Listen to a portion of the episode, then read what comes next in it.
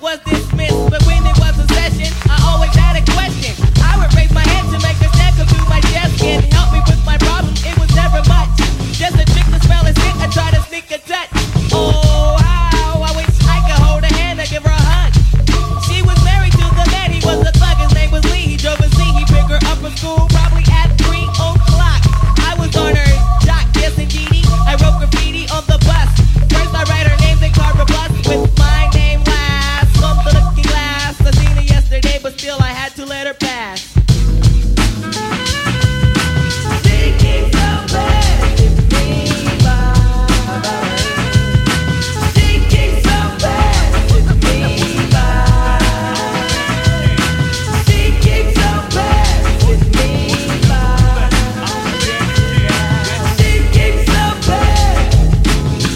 dream of fairy tales, I think of me and Shelly. See, she's my type of hype, and I can't stand when brothers tell me that I should quit chasing and look for something better. But the smile that she shows makes me a go-getter. I haven't gone as far as asking if I could get with her. I just play love by ear and hope she gets the picture. I'm shooting for her heart, got my finger on the trigger. She can be my broad, and I can be her. I can be her.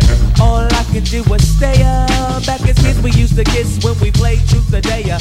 Now she's more sophisticated, highly educated.